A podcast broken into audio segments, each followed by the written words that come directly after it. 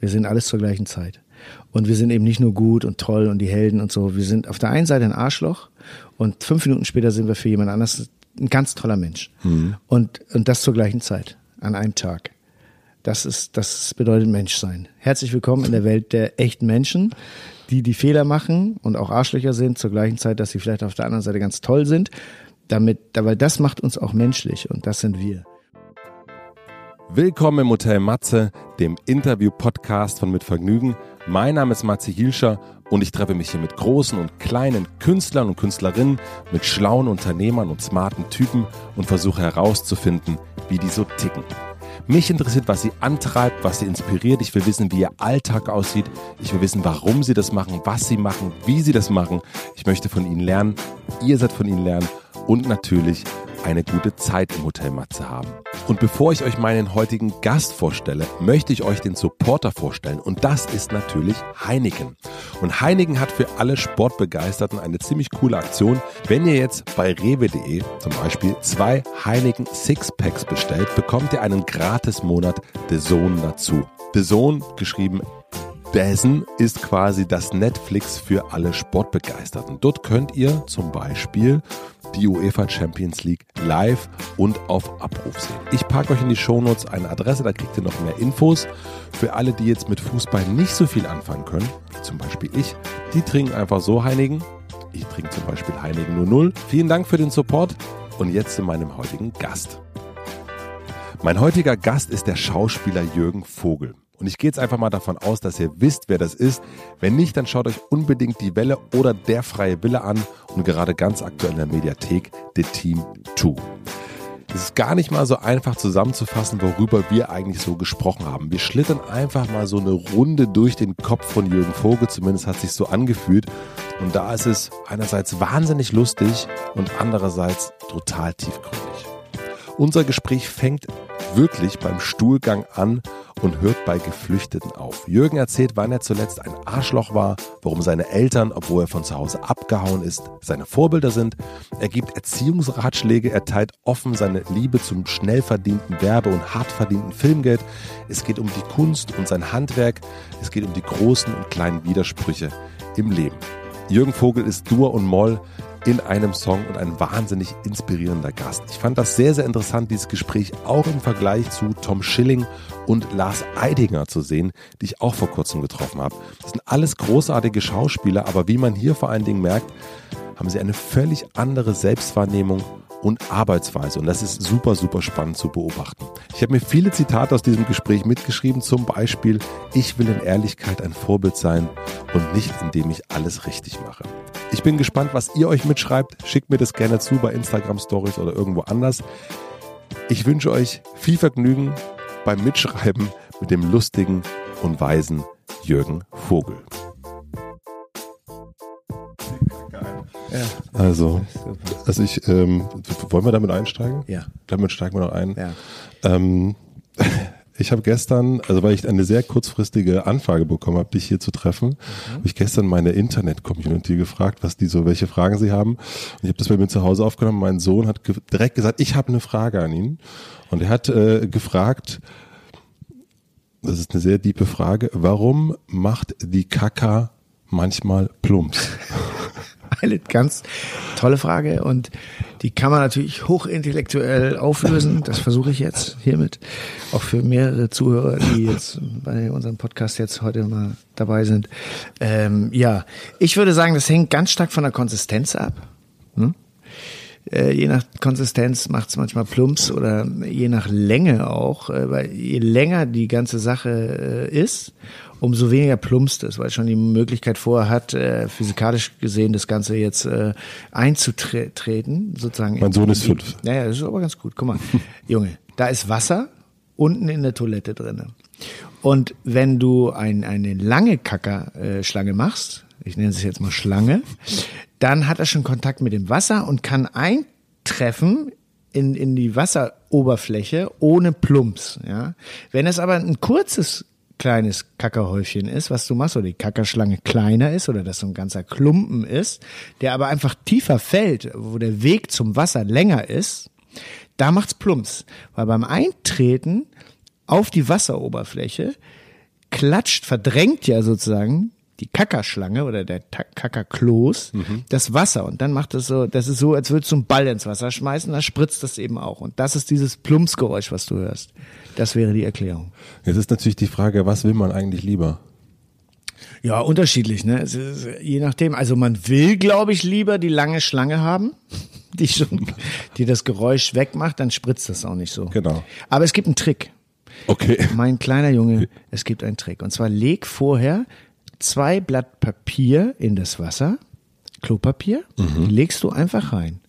Und dann ist es völlig egal, weil dann, dann wird dieser Plumps abgefedert von dem Papier und es taucht ins Wasser ein, ganz sanft und das spritzt nichts. Vielen herzlichen Dank. Sehr gerne. Ich habe dazu wirklich noch eine Frage. Ja. Wir steigen tief ein heute. Ja, du, da weiß man auch, ne, der Apfel fällt nicht weit vom Stamm. Ne? Ja. Da weiß man, woher kommt die Frage. Da fällt auch ganz viel zu dem Thema ein. Das finde ich schon mal sehr gut. Bist du jemand, der auf öffentlichen Toiletten äh, die Klobrille mit, mit Papier abdeckt? Nee, ich versuche also, sagen wir so, zu setzen, versuche ich mich sehr selten. Also meistens gehe ich auf eine Toilette, um zu pinkeln und Pissoir-mäßig, dann kannst du dir ja stehen bleiben. Äh, Und wenn du sonst mal das machst, dann, dann hoffe ich halt, dass sie sauber ist oder ich wische nochmal nach. Aber ich ich lege da nicht Papier drauf, weil so schlimm ist das nicht. Also sich da mal kurz hinzusetzen. Und meistens sind die Toiletten ja auch sauber. Man kann das sich ja auch aussuchen. Du weißt so, wo du jetzt auf Toilette gehst, ob du jetzt am Kneipe um die Ecke oder ob du im Fünf-Sterne-Hotel nochmal auf Toilette gehst, unten irgendwo, da wo die Toiletten am wenigsten benutzt werden. Und du siehst immer, ob eine Toilette nicht benutzt ist, zum Beispiel in Hotels, daran, dass das Klopapier noch so in so einer Spitze gefaltet ist in der Rolle. Ja. Daran siehst du, es ist gerade geputzt worden. Die Putzfrau hat da diese Falte reingemacht. Das heißt, es ist eine ganz saubere Toilette. Lifehacks mit Jürgen Vogel. Yeah, yeah, Du yeah. weißt alles. Der Mann kennt sich aus. Der Mann kennt sich aus. Du weißt inzwischen, was Podcasts sind. Ich habe ähm, gehört, dass du es nicht wusstest. Deine Tochter dir gesagt hat, Ja. was ein Podcast ist. Du hast reingehört und fandst es mega langweilig. Ja, erstmal habe ich gedacht, was ist das denn? Die, die hört ja irgendwas über so Schmink. Mädels haben über Schmink, verschiedene Schminkarten und wie man sich schminkt, Kajal, nein und dieses Brushen da, die Augenbrauen und ich habe mir gedacht, was ist denn, ist das jetzt so eine Sendung über Schminken? Sie so, nein, aber das ist ein Podcast, der ist voll lustig. Das sind so drei Mädels, die sich immer treffen, die immer so verschiedene Sachen besprechen und so und die äh, hört aber auch Böhmermann und, und so, da gibt's ja mehrere und, und Olli Schulz und so und, und da bin ich überhaupt erst rangekommen, weil Olli Schulz kenne ich ja auch und den finde ich total klasse und dann habe ich da mal mitgehört und da ich, muss ich sagen, den fand ich auch wirklich auch sehr, sehr lustig und jetzt weiß ich halt, was das so ist, ne, so und äh, ja, das fand ich ganz gut. Beschäftigst du dich so mit neuen, also wir haben es gerade kurz bevor das äh, ähm, äh, Gerät anging, haben wir kurz über Instagram gesprochen. Bist, Fassen nicht. Oder, oder willst du wissen, was los ist? Was, was ist, also was deine Kinder zum Beispiel da rumdaddeln auf dem Handy? Ja, ja, gut, na klar, ich will immer wissen, wo meine Kinder rumdaddeln, äh, aber, aber prinzipiell, das sind ja jetzt, meine Tochter ist jetzt 20, ne? Da kann ich jetzt nicht mehr sagen, nee, das möchte ich nicht. Lass das Podcasten mal sein, bitte, ne? Das gefällt mir überhaupt nicht. Äh, kannst vergessen, habe ich überhaupt schon keine Chance mehr irgendwie, aber ich, ich kann so ein bisschen hinterherhängen, ne? Ich sag so, warum, warum ist denn jetzt, was ist denn jetzt der Unterschied zwischen Facebook und Instagram? Ja, aber es läuft viel mehr über Facebook macht niemand mehr, ist total tot, jetzt alles Instagram, alles Instagram. Und da habe ich so gedacht, ja gut, das muss ich jetzt nicht mitmachen, jetzt nochmal alles umändern und irgendwie nur noch Fotos verschicken. Und äh, ich meine, da kann man wohl auch Kommentare schicken. Ich habe keine Ahnung, ich bin wirklich ein Volldepp, was das angeht. Aber ich habe gedacht, nee, das spare ich mir jetzt. Ich habe jetzt so eine Seite, die habe ich ja schon ganz lange, wenn ich einen Film rausbringe oder irgendwas ist, was ich den Leuten zeigen will, dann mache ich das. Und das war's dann. Und das mache ich auch alles selber. Äh, Und Instagram hat für mich sowas, also vielleicht ist es auch gar nicht so, sowas Eitles. Du bist ja die ganze Zeit dabei, dich selbst zu fotografieren meistens oder irgendwas, was du gerade siehst. Ach, guck mal da. Guck mal, Essen kommt. oder so. Und ich, ich, also diese, dann kommt man auch in so einem Druck und muss so andauernd alles dokumentieren oder sowas. Das möchte ich überhaupt nicht. Ja, du bist ja einer der, würde ich sagen, du gehörst mit zu der Generation, die das eigentlich auch wirklich nicht braucht, weil die gefühlt zumindest äh, bist du etabliert und musst eigentlich, gehörst auch gar nicht zu denjenigen, die zeigen, also die sich auf dem Klo zeigen müssen. Nee, ja? Also nee, so. das stimmt. Ja, nee, deswegen, für mich war das mal eine Plattform, ich mache viel Arthouse-Filme, wo ich so gedacht habe, das ist eigentlich ziemlich gut, dann kann ich den Leuten, weil die Promotion meist bei Arthouse-Filmen ja auch nicht ganz so groß ist wie bei, bei größeren Projekten und die Kinos einfach auch kleiner sind und so und da habe ich immer gedacht, das ist eigentlich ziemlich geil, wenn ich mit so einem Arthouse-Film eine Kinotour mache, dann mache ich ab und zu mal Fotos so mit dem Regisseur zusammen, was wir gerade heute so machen, dass wir auf Tour sind, durch die Stadt, die Stadt, die Stadt. Erstens, dass man gedacht hat, man kann die Leute, die Fans sind, in den jeweiligen Städten ins Kino holen, dass sie einen auch sehen, dann kann man mit denen reden, nach dem Film, Film vorstellen. Und äh, weil man ja eh bei Arthouse-Filmen mittlerweile so 30.000 Zuschauer hat, habe ich immer gedacht, geil, wenn ich 170.000 Likes habe, vielleicht schicke ich den jetzt mal, ab Donnerstag läuft übrigens der und der Film im Kino und vielleicht kommen ein paar von denen dann ins Kino. Jetzt habe ich aber begriffen, dass es auch nicht funktioniert.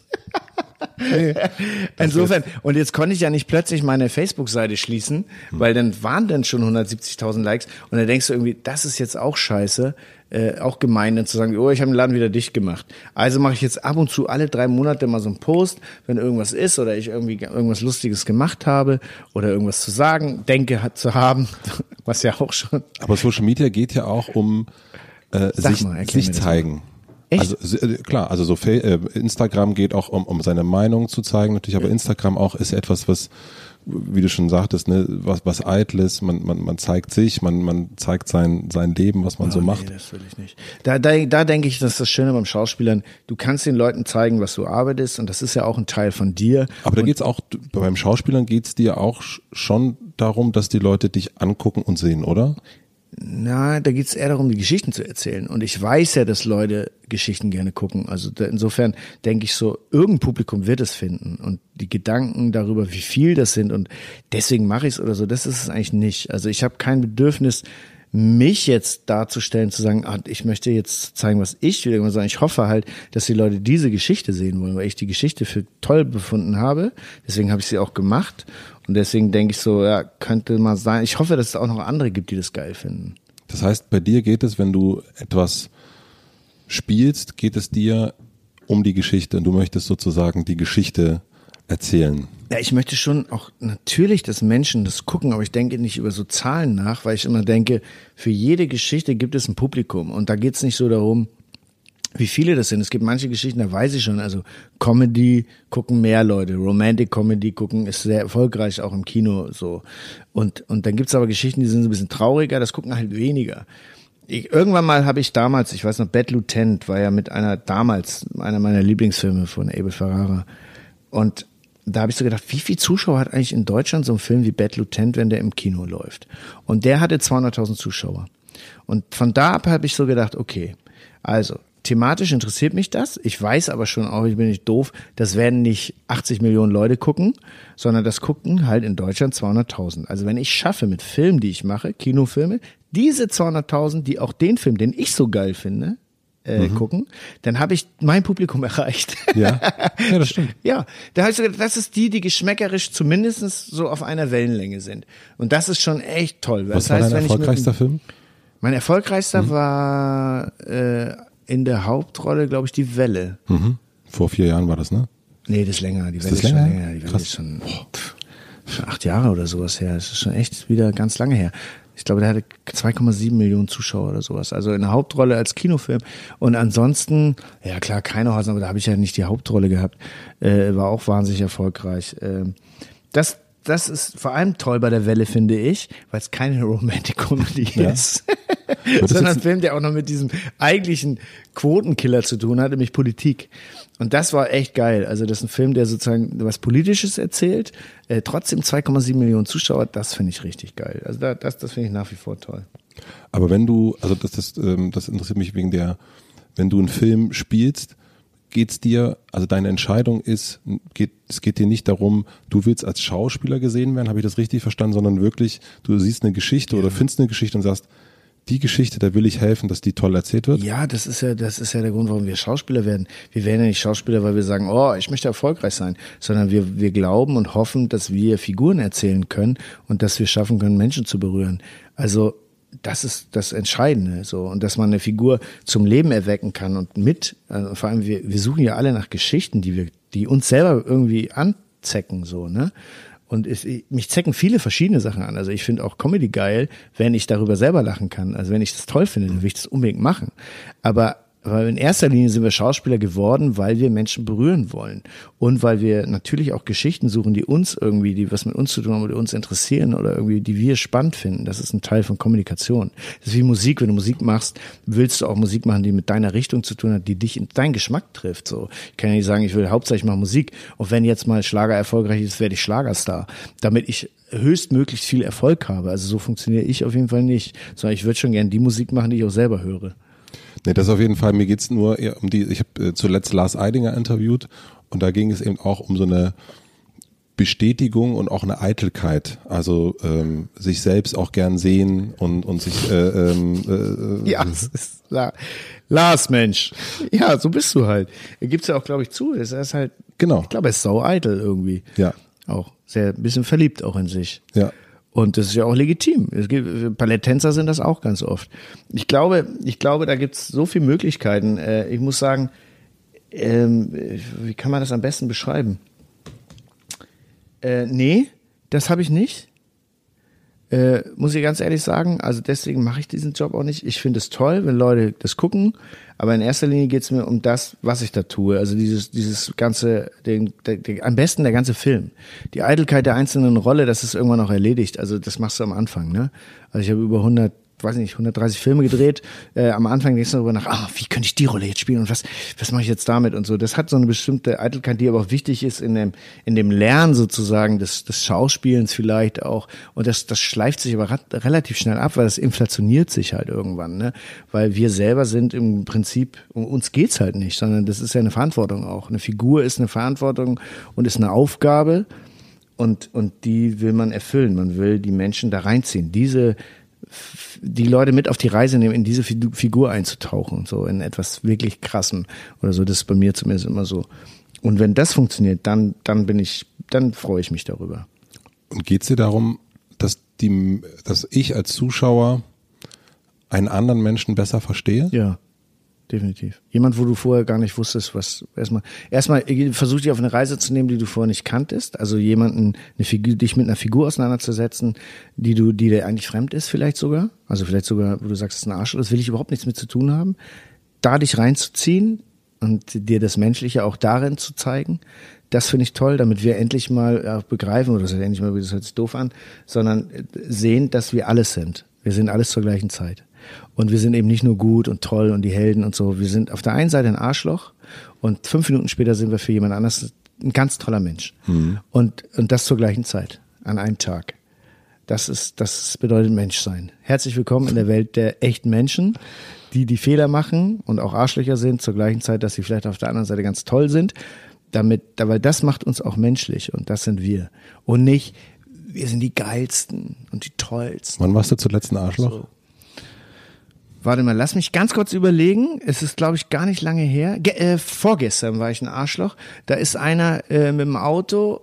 Also ich wohne jetzt da, wo sie den Gleimtunnel jetzt zugemacht haben, auf der einen Seite. Also auch so eine Schildbürgeraktion wieder vom Verkehrsbüro äh, hier in Berlin, wo die sagen, du, wir machen jetzt den Tunnel zu, aber nur auf einer Seite. Da ist nämlich eine Baustelle auf dem Weg mhm. dahin. Wir machen nicht eine Ampel, wo man sagt, jetzt fährt erst die eine Seite und dann fährt die andere Seite. Nein, wir machen eine Ampel, da kommt noch so ein kleiner Sackgassenverkehr äh, für die und nur in die eine Richtung, in die andere Richtung nicht. Dafür verursacht man natürlich, was Prenzlauer Berg angeht, einen riesen Stauapparat. Aber warum sollte man jetzt eine Ampel hinstellen, wo erst die einen fahren und dann die anderen? Nein, mhm. das machen wir nicht. Wir sperren zum Teil. Ja, also Schildbürger voll deppen. So, und an so einer Ampel ist klar, dass da fahren natürlich trotzdem welche immer durch, also durch eigentlich eine Einbahnstraße. Ja, sagen einfach, schaffe ich schnell. Ist, genau. Aber sie, der hat gesagt, nicht nur ich schaff schnell, sondern ich schaff schnell und blockiere den, der gerade grün hat.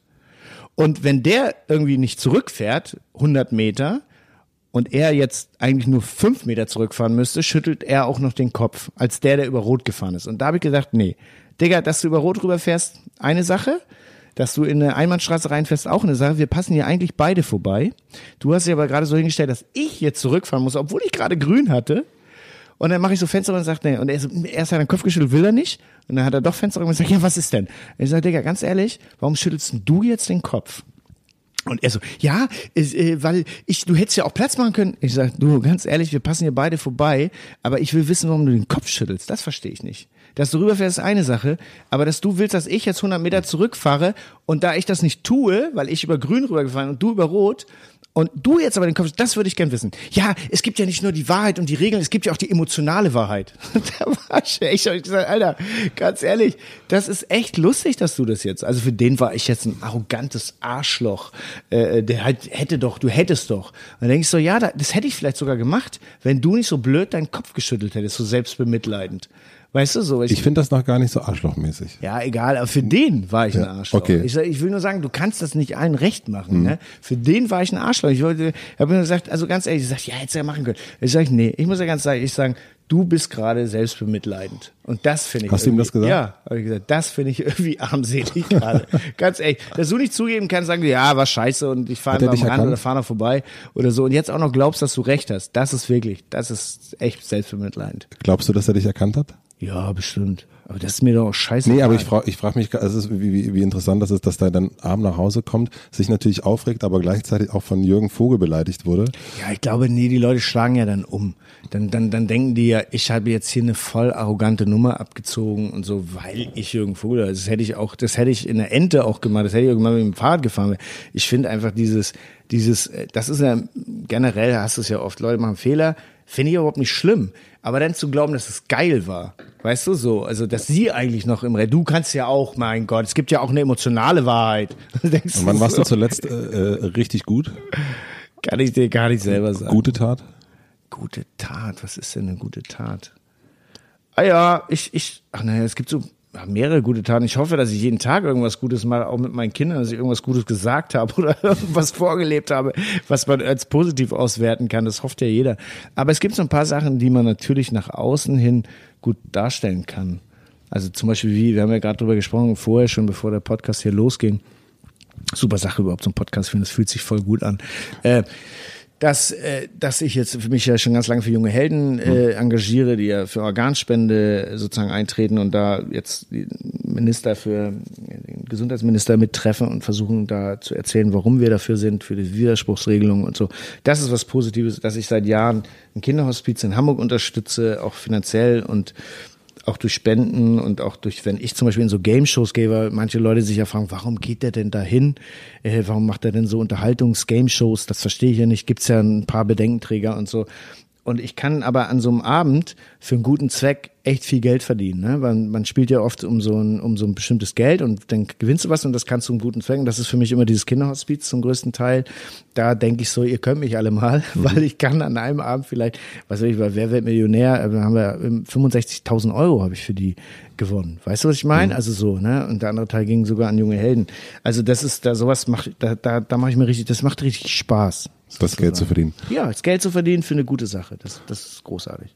Ähm, wir springen so ein bisschen, aber ich komme schon wieder zurück auf Ja, meine ja, Fragen. Das musst du jetzt machen. Ich bin da immer so sehr sprunghaft. Aber ähm, ähm, wa- warum machst du Werbung? Auch ähnliche Gründe. Also man, man macht Werbung, weil man viel Geld dafür kriegt und mit diesem Geld versucht man eigentlich so, so, so, so vieles Gutes wie möglich im Leben zu schaffen. Und das hat auch mit mir zu tun. Das ist auch ganz egoistisch. Manchmal auch vieles Gutes für mich. Warum auch nicht? Oder eben auch für andere, die, ich habe eine riesen Familie. Äh, man versucht damit was, was äh, Substanzielles zu schaffen, was man vielleicht sonst nicht schaffen könnte. Und ich liebe Werbung auch. Also ich muss ganz ehrlich sagen, Werbung ist für mich äh, ein Medium, was ich sehr, sehr interessant finde, sehr lustig finde, sehr legitim finde. Äh, und äh, wie soll man sagen, es macht mir Spaß, für, für echt relativ wenig Arbeit äh, doch relativ viel Geld zu verdienen. Und äh, ja, das finde ich sehr, sehr schön. das ist ein tolles Zitat. Ja, du, also was soll ich da jetzt rumeiern? Nein, also ich Werbung ich- ist Werbung. Das, sagt, das Wort an sich sagt es ja schon. Man bewirbt etwas und äh, das tust du sogar, wenn du als Schauspieler arbeitest, machst einen Film und machst danach Werbung für einen Film. Mache ich heute hier auch. Ja. Äh, Werbung ist generell nichts Schlechtes und man muss immer überlegen, für was für Produkte man Werbung macht. Aber ich, jedes Produkt, für das ich Werbung mache, habe ich schon mal benutzt oder benutze ich auch. Also insofern lüge ich da nicht. Ich habe zum Beispiel noch keine Alkoholwerbung gemacht, weil ich Alkoholwerbung nicht so geil finde, weil ich auch ganz, äh, relativ wenig Alkohol trinke. Zigaretten auch nicht, weil ich rauche nicht. Ich habe auch Kinder, ich will da nicht in so ein Ding rutschen. Ich habe aber schon selber mal einen Cheeseburger und so gegessen. Deswegen kann ich dafür auch Werbung machen, wenn ich das will. Obwohl ich ja für einen Veggie-Burger äh, Werbung gemacht habe. Äh, da kann ich mich noch super reinwaschen. Kannst du dich, äh, ka- kannst du nachvollziehen, dass man, also du, du sprichst jetzt eine große Werbung an, die ja wirklich, äh, die McDonalds-Werbung ist interessant. Ich habe in den letzten ähm, Monat, es gibt so natürlich ein paar Lieblingsschauspieler, die man hat. Und äh, das soll jetzt keine Schleimerei sein, aber da Nein. du dazu. Aber ich habe äh, vor dir Tom Schilling äh, getroffen und davor Lars Eiding und jetzt dich. Und, ähm, und es drehte sich immer wieder auch um das große goldene M. um diese, äh, Ja? ja? also das war ein interessantes, ähm, Weil, weil, weil die, ich weiß gar nicht, hat, hat Lars dafür Werbung gemacht? nee, Lars hat nicht Werbung gemacht, Lars hat gesagt, er, ähm, er lässt sich nicht von dem Clown ins, in, in den Mund scheißen. Einem Clown im Mund scheißen. Ähm, also ähm, fand ich ein ganz, ganz schönes Bild. Ja, ja, das ist ein schönes Bild. Lässt sich nicht von einem Clown im Mund scheißen, okay. Und, ähm, und, und Tom hatte mir zu dem Thema gesagt, mit dem, da sind wir auch irgendwie genauso wie mit dir jetzt wieder hingekommen, Ja. sagt ja auch immer was über den Fragensteller, ne? Ähm, und der sagte, dass er das nicht machen könnte, weil er, weil das immer dann mitschwingt, wenn man was anderes spielt. Also dann sieht man auch gleichzeitig, wenn er irgendwie eine ernsthafte, tiefe Rolle spielt, glaubt er, kriegt man das nicht mehr weg, wenn man vorher irgendwie mit dem Opel äh, äh, lustig grinsend durch die Stadt gefahren ist. Ja, das glaube ich nicht. Also das, aber das ist ja, das kann ja sein, dass er es nicht hinkriegt oder so. Ich krieg das hin. Ja. Ich, ich, kann, ich kann trotzdem noch ernsthaft spielen. Sonst würde es bedeuten, ich, ich habe die Schillerstraße zwei Jahre gemacht. Ja, Ich habe Comedy gemacht, wo ich Leute unterhalten habe mit einer Impro-Comedy. Wenn ich so denke, dann heißt es, äh, dann könnte ich ja das dann auch nicht mehr? Oder ab, wo ist die Grenze? Also wo, ab, da, wo man Geld dafür kriegt, dass man etwas bewirbt, da denke ich so, nee, da habe ich wie so mehrere Persönlichkeiten, da kann ich mich ziemlich gut abspalten. Und ich letztendlich habe ich auch so angefangen. Ich habe als Kindermodel angefangen, habe Werbung gemacht für Otto-Versand. Damit, damit habe ich angefangen. Das ist im Grunde genommen bin ich ein Werbe, ein, ein Model, ein Werbemodel, der zufällig Schauspiel hat. Das kannst, Es gibt immer, ich muss mal sagen, also es, ich glaube, ich vielleicht erkläre das ein bisschen, wie ich funktioniere. Ähm, ich habe in meinem Leben viele tiefsinnige Gespräche gehabt, ja. So wirklich. Und in meinem Leben war auch viel Ernsthaftigkeit und, und viel Tod und, und Leben und Tod das spielt immer eine große Rolle in meinem ganzen Leben. Äh, das kannst du vielleicht ein bisschen nachvollziehen, weil wir ja auch über Organspende und Claudia gesprochen haben und so. Und ich selbst ja auch Organspender bin, äh, so Knochenmark und so. Ich finde es aber auch ganz wichtig, dass es noch so eine ganz oberflächliche äh, äh, blöde Seite gibt. Also irgendwas, ich habe stundenlang früher mit meinen Freunden über Karate gesprochen und über Karatefilme und über so Zeug, ne? Und ich, ich liebe auch Trash und ich liebe so so so plumpe Unterhaltungszeug und ich finde die Vermischung gut. Also ich finde immer war für mich schon immer so die Extreme gut. Ich ich finde nie gut so eine, so, eine- so eine, so eine Monokultur von irgendetwas. Also ich bin jetzt der Arthouse-Schauspieler, der nur anspruchsvolle Sachen macht und so. Ich auf gar, das will ich nicht sein. Ich will auch kein Vorbild in dem Sinne sein. Ich will ein ganz normaler Mensch sein. Mit allem drum und dran. Weißt du, was ich meine? Also mit allen Gelüsten, Fehlern, äh, Gier, Nicht-Gier, äh, dann aber gerade sein und so in bestimmten Dingen und, und bei anderen Sachen aber auch ohne sich wirklich zu verraten. Also, weil ich, wie gesagt, also wenn ich nicht hinter etwas stehe, kann ich es nicht machen. Also wenn ich jetzt selber sage, ich, ich, ich würde niemals einen Cheeseburger essen, ja. So. Und wenn Tom sagt, er hat noch nie einen Cheeseburger gegessen oder Lars Eidinger, er hat noch nie einen Cheeseburger gegessen beim Fastfood-Ding, dann finde ich das geil, wenn er sagt, er lässt sich nicht vom, vom, vom Clown im Mund scheißen. Dann finde ich es gut, weil dann ist es ja ehrlich. Hätte er aber schon mal einen Cheeseburger gegessen bei, beim Clown und sagt es, finde ich es verlogen. Das finde ich eitel. Das bedeutet, er tut, würde so tun, als wäre er besser, als er ist. Und das will ich nicht sein. Ich bin nicht besser als ich bin. Ich will auch kein, ah, ich will das alles so mal wie der Vogel, das ist ein großes Vorbild. Nee, danke. Also wenn man in bestimmter Ehrlichkeit sagt, in Ehrlichkeit will ich, dann will ich in Ehrlichkeit ein Vorbild sein und nicht indem ich alles richtig mache, weil das für wen oder was du richtig machen, außer für dich selbst. Und deswegen finde ich es gut, wenn man sagt, ich selber mache das nicht, fasse das nicht an, das Zeug, deswegen kann ich dafür auch keine Werbung machen, finde ich super. Ehrlich, glaub, also dann finde ich es richtig gut und glaube ja auch, dass Lars das sogar macht, weil er vielleicht super vegan ist oder, oder einfach auch generell das nicht macht, weil er findet, dass es falsch ist. Äh, dann, dann ist das super, dann ist das ehrlich und das kann ich verstehen, nachvollziehen. Toll gemacht, Lars. Bist, bist du jemand, der, also du bist jemand, der ganz offensichtlich viel Sport macht ähm, und sich da ähm, fit hält? Da will ich gerne auch nochmal drüber sprechen. Ich hoffe, wir kommen da irgendwie, Komm da irgendwie noch mal hin.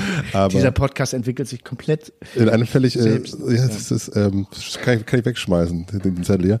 Aber ähm, wie ist das mit den, weil wir es gerade hatten, mit du bist ein Mensch mit, mit, mit allen Seiten, mit guten Seiten, schlechten Seiten und so weiter und so fort. Es gibt ja aber auch eine, mh, ich glaube, es hat auch was vielleicht gut bürgerliches, was wir gerade haben, so eine Beschäftigung mit sich selber und man will sich selber auch so ein Stück weit optimieren. Also im, im Sinne, wie man handelt, wie man denkt, ähm, wie das Mindset ist, Meditation und so weiter und so fort. Ist das etwas, wo du sagst, also bist du jemand, der da sitzt und sagt, ich jetzt reflektiere ich meine Fehler und die will ich nicht nochmal machen oder sagst du einfach, bist, du stehst dazu, so stehst du deinen Fehler. Ich glaube, jeder Mensch macht Fehler, ja. aber geht's dir auch darum, so Sachen zu verbessern oder sagst du, ey, ich, ich, ich schieb da einfach so gerade los? Nee, Nee, nee, natürlich stehe ich mir selbst kritisch gegenüber und denk so, aber das hat ganz viel damit zu tun, nicht mit der Wirkung, wie es nach außen ist. Weil das finde ich ganz gefährlich. Also dieser Blick immer nach außen, wie finden andere mich jetzt und so. Der einzige Mensch, vor denen ich Rechenschaft ablegen muss, sind meine Kinder und Menschen, die in meiner Nähe sind, weil mit denen bin ich, lebe ich ja. Das ist ja unser Sozi ja. Das ist ja mein Sozialkreis sozusagen, in dem ich mich bewege. Ansonsten habe ich das nicht, weil da darf mich, kann mich auch keiner beurteilen, weil das mache ich ja mit anderen auch nicht. Äh, und das geht, also das, die Sicht habe ich auch gar nicht, ehrlich gesagt. Dieses Gehen fehlt mir auch, mich selbst immer zu beobachten mit den Augen der Gesellschaft oder so. Das ist mir wirklich kackegal. Nee, aber für ein Selbst im Leben, also du hast ja in deinem Leben manche Wiederholungen, Fehler, die du gemacht hast oder Dinge, die immer wieder auf dich zukommen. Und du hast ja nur die beiden Möglichkeiten. Du kannst entweder sagen, oh, immer die anderen, ja, da war wieder so jemand doof zu mir oder wieder eine Frau, die irgendwie blöd war. Ne? So, es gibt ganz viele Jammermänner auch und Jammerfrauen ja auch. Es ist immer der, immer die Beziehung, es ist immer der Partner, äh, es ist immer der gleiche Typus vom Partner. Es hat immer mit, hat mich doch wieder einer und so. Und dann denkst du so, okay, aber irgendwann hast du auch die Möglichkeit, wenn man darüber, okay, was hat das alles mit mir zu tun? Also was, warum habe ich mir diese diesen Menschen ausgesucht oder warum immer wieder, da, also wo kannst du, weil du kannst die anderen nicht verändern. Du kannst versuchen, bei dir etwas zu tun und äh, vielleicht anders zu sehen, anders auszuprobieren, vielleicht zu sagen, oh, warte mal, das war immer so ein Typ von, vielleicht ist das einfach nicht gut für mich. Vielleicht rutsche ich da immer in so eine Rolle rein und so. Und vielleicht sollte ich da mal in so mich weiter aufmachen oder irgend Dinge so nochmal in Frage stellen oder vielleicht auch anders mal, als ich sie immer gemacht habe, so sich selbst auch in Frage stellen und sagen, ich gehe jetzt mal in eine ganz andere Richtung. Ich, ich mache das nicht nur so, wie ich immer glaube, wie es richtig ist, sondern ich probiere mal was anderes aus. Das halte ich vor allem im Älterwerden für super wichtig. Das ist ja eigentlich immer eine, eine Tugend der Jugend, also total jung, probierst du alles auch mal so. Und ich finde, gerade im Älterwerden sollte das wieder anfangen, also wieder zurück in die Pubertät, wieder, wieder Sachen eröffnen, wieder neu sehen mit neuen Farben, weil die Gefahr des Älterwerdens ist, zu glauben, dass man immer weiß, was richtig ist und so, nee, das muss ich doch jetzt nicht mehr machen, das habe ich doch, mhm. ich weiß doch, ich bin doch jetzt 40, jetzt brauche ich doch nicht mehr mir sowas sagen zu lassen und so, sondern ganz im Gegenteil. Je älter man wird, je mehr Kritik muss man einstecken können und je mehr muss man vielleicht dran denken, ja, vielleicht stimmt das sogar und vielleicht ja, vielleicht mache ich da was. Also ich, wir reden von Familie, Freunden und Menschen, die einem nahe sind. Diese, diese Kritik sozusagen. Ja, ja, weil das ist ja ganz wichtig. Das sind ja die Menschen, die ich wirklich kenne und wo ich davon ausgehe, dass Menschen, die einem nahestehen, ja auch einem wohlgesonnen sind und einem wirklich beobachten, auch unter dir vielleicht leiden sogar und so. Und da sollte man auf jeden Fall super offen sein und, und sich aufmachen und gucken und hinterfragen. Das finde ich super wichtig. Bist du da jemand, der hingeht und sagt, liebe Tochter, äh, lieber guter Freund, gib mir da mal Feedback. Ja schon. Also, also muss man das so, also. Ja, ich hatte das nämlich nicht. Also ich konnte das mit meinen Eltern nicht und es ist auch, glaube ich, haben viele mit ihren Eltern, also vielleicht auch in unserer Generation, die Generation unserer Eltern sind ja ganz anders groß geworden und so. Und diese ganze 68er und intellektuelle Zeug und dieses ganze Revolte und so, das ist ja nicht unbedingt bei denen so angesagt gewesen. Das ist ja Nachkriegsgeneration gewesen. Also ich bin jetzt 50, kann man sich vorstellen. Ich bin einfach schon sau alt und bei uns war sowas nicht möglich.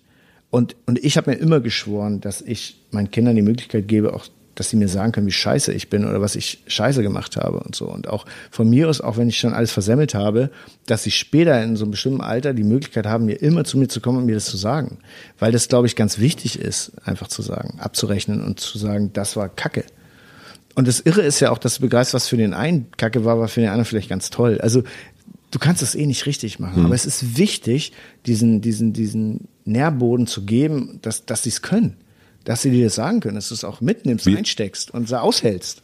Ich bin ja selber Vater. Ähm, wie, wie, wie, hast du das gemacht? Von Anfang an damit anfangen, dass du eben auch zugibst, dass du Fehler gemacht hast, dass du deinen Kindern eben auch, wenn du bestimmte Dinge tust oder du machst ja eh alles falsch, auch als Eltern, und dass du dann aber auch hingehst zu dem Kind und dich entschuldigen kannst und auch sagen kannst, tut mir leid, es war ein Fehler. Das ist, glaube ich, eine ganz wichtige Erkenntnis und die, die fängt schon sehr früh an und Kinder begreifen das auch, dass da, ach guck mal, Papa hat das falsch gemacht und der gibt es sogar zu.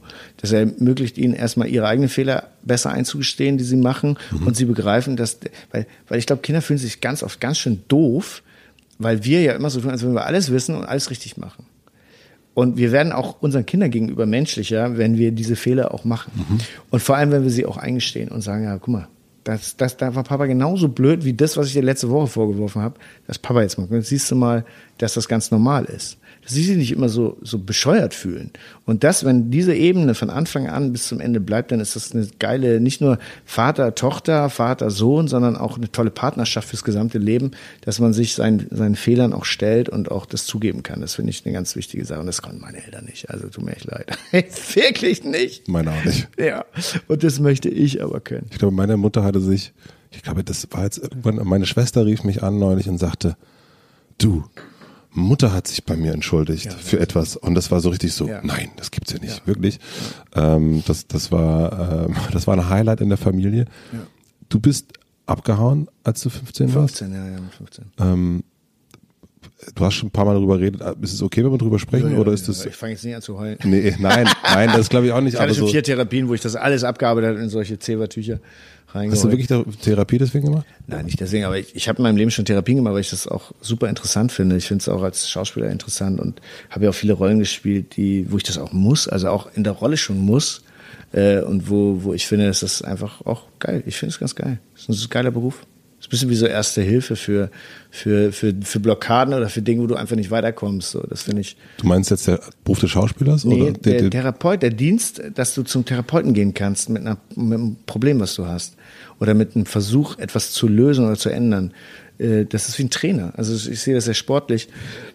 Wir machen alles im Leben, um uns fit zu kriegen und, oder ich zumindest, um, um Sachen zu optimieren. Und ich finde, dass, da gehört der Geist und der, der, die Seele auch dazu. Und dafür gibt es ja auch Spezialisten. Und das finde ich total geil, zu so einer Art Seelencoach zu gehen, der dir noch so, so Hilfs, Hilfsschritte sagen kann oder, oder auch Erkenntnisse oder auch Fragen stellt, die dir sonst vielleicht keiner stellt. Außer jetzt du im Podcast, der das wirklich wahnsinnig fantastisch macht. du hast, wir kommen noch zu dem Abhauen, wir kommen noch zu all den Sachen. Aber du hast mal gesagt, deswegen fragte ich da mit dem Therapeuten nach.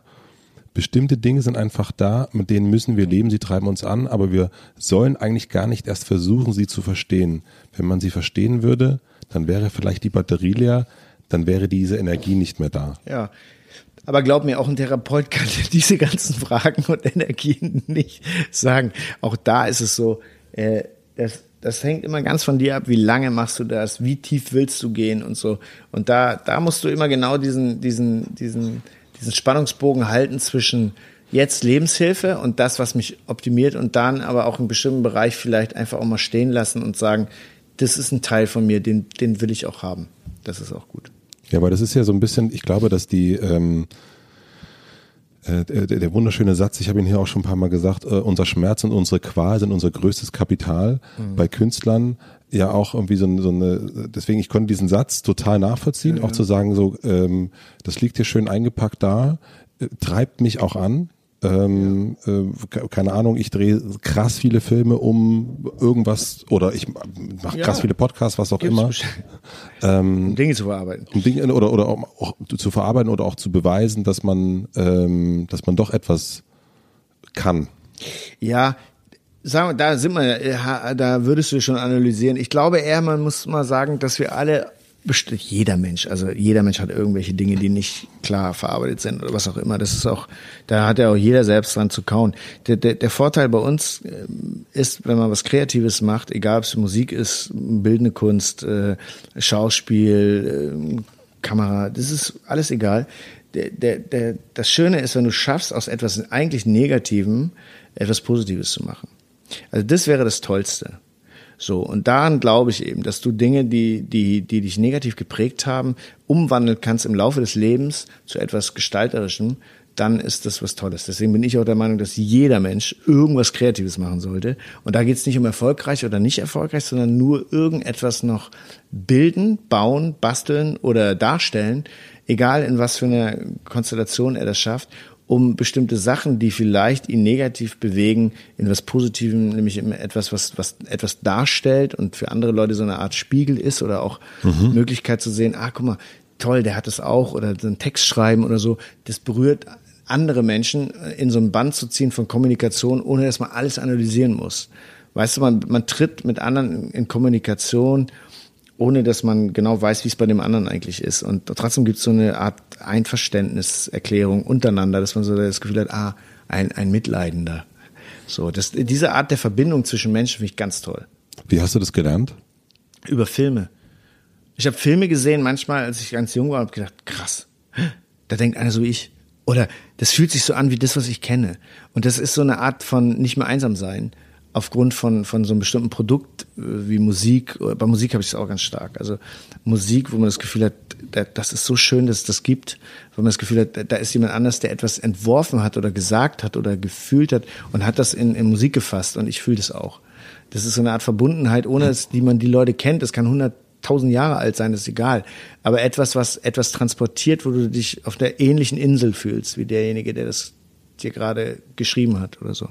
Was war bei dir? Hast du so einen, so einen, ähm, so einen Funken, wo das das erste Mal passiert Taxi ist? Driver. Taxi Driver? Mhm.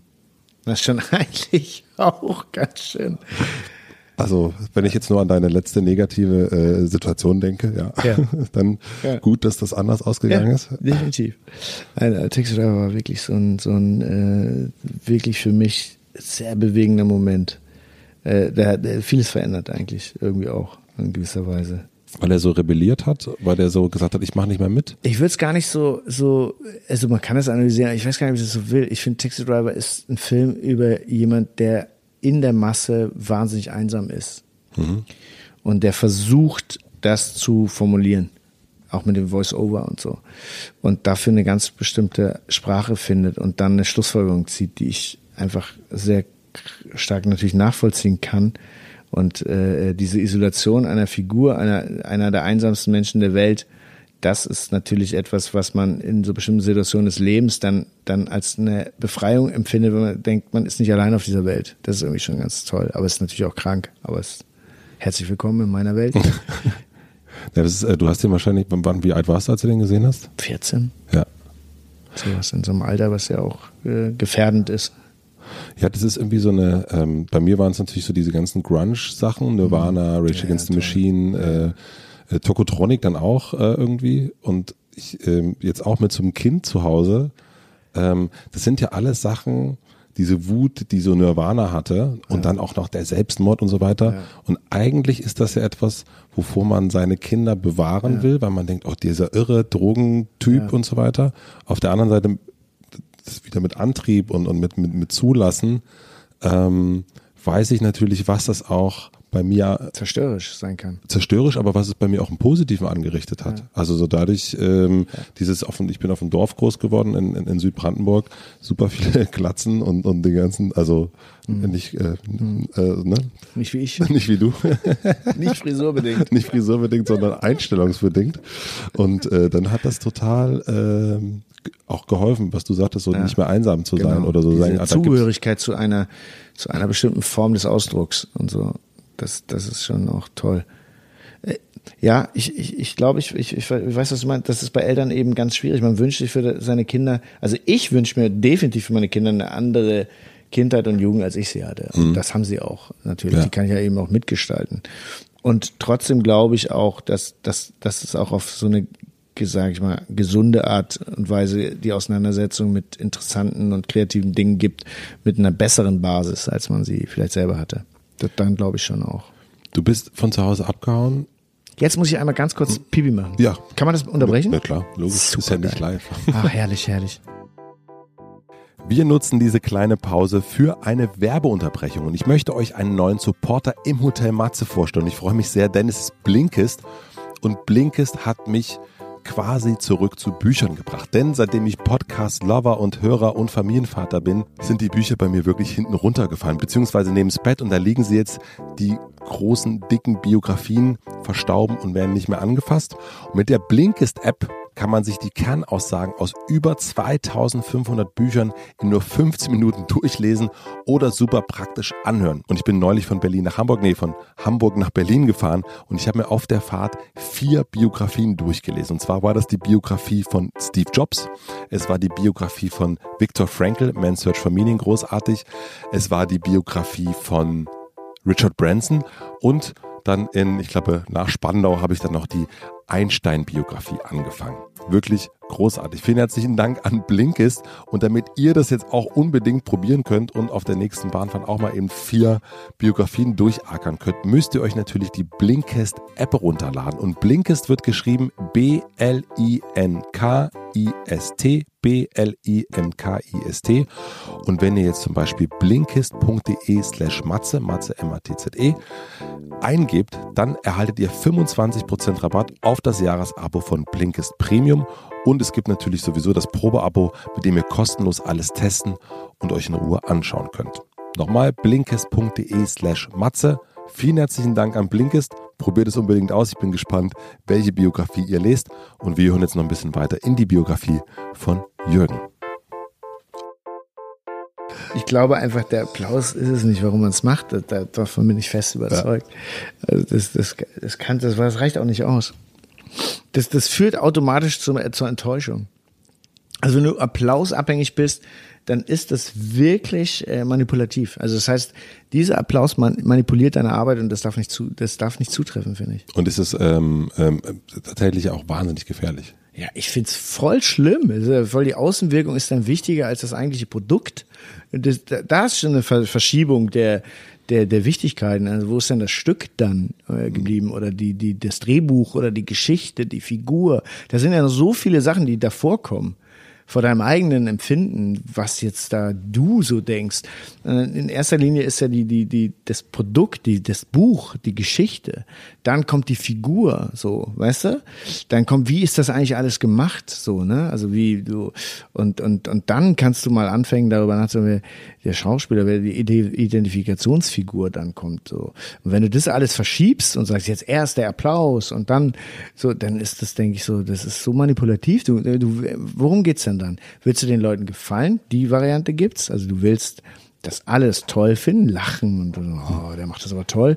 Oder willst du vielleicht sogar sie provozieren, dass sie dich hassen? Gibt's ja auch diese Eitelkeit, dass die Leute so beschimpfst und so. Äh, so sagst, äh, warum hustest du denn? Hä? So Leute so rausnimmst so. Ne? Und das ist ja auch so eine Nähe. Oh, der denkt, das ist aber ein Arschloch. Und so, und das findet man ja auch geil. Hauptsache, man fühlt sich wichtig, ja. Egal in welcher Form. Aber du hast auch das, du bist ja auch aus der Rolle raus schon. Also ja, die Figur nicht. Die, was, was war denn die Aufgabenstellung dieser Figur? So. Dennoch, wie gesagt, es ist bei mir, also so das, das Ergebnis, wenn ich dann irgendwie äh, so unterschiedlich die Motive dann sind. Hat eine Kraft. Hat eine Kraft, aber bei mir auch, ich sitze davor und, und gucke mir die Sachen an und ähm, unterschiedliche Motive, unterschiedliche Gründe anzutreten vor der, hinter der Leinwand, vor ja. der Leinwand, auf der Bühne. Ähm, und beim Publikum sehe ich dann dennoch große Schauspieler. Und, und also, also ich bin begeistert, mich berührt das. Ja, beide, alle sind, das sind große, du kannst ein großer Schauspieler sein. Das ist, das ist gar keine Frage. Sind sie auch alle, also auch jetzt von dem wir jetzt beide reden, sind ganz große Schauspieler. Ich finde es nur gefährlich, wenn man es abhängig vom Publikum ja. macht. Also ich finde das gefährlich als Schauspieler. Also ich finde es auch äh, über lange, lange Zeit nicht haltbar, weil du bist dann wirklich, dann bist du, wenn man so schon sagt, man lässt sich nicht von dem Ding im Mund scheißen. Also du bist ja manipuliert von dem Publikum, also mhm. abhängig davon. Das ist ja dann auch, das ist die größte Abhängigkeit in der Kunst, also davon abhängig zu sein, ist ganz schön hart.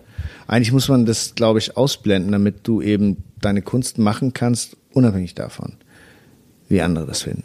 Weil das ist die eigentliche, glaube ich, die, die Essenz dessen, weil das ist die Aufgabe auch. Das meine ich ja mit Verantwortung auch. Also ich glaube, die Verantwortung ist eine andere nicht sich feiern zu lassen. Die Verantwortung ist im Grunde genommen das, das, was du wolltest, nämlich das Berühren der Leute mit dem, was du tust. Das Berühren.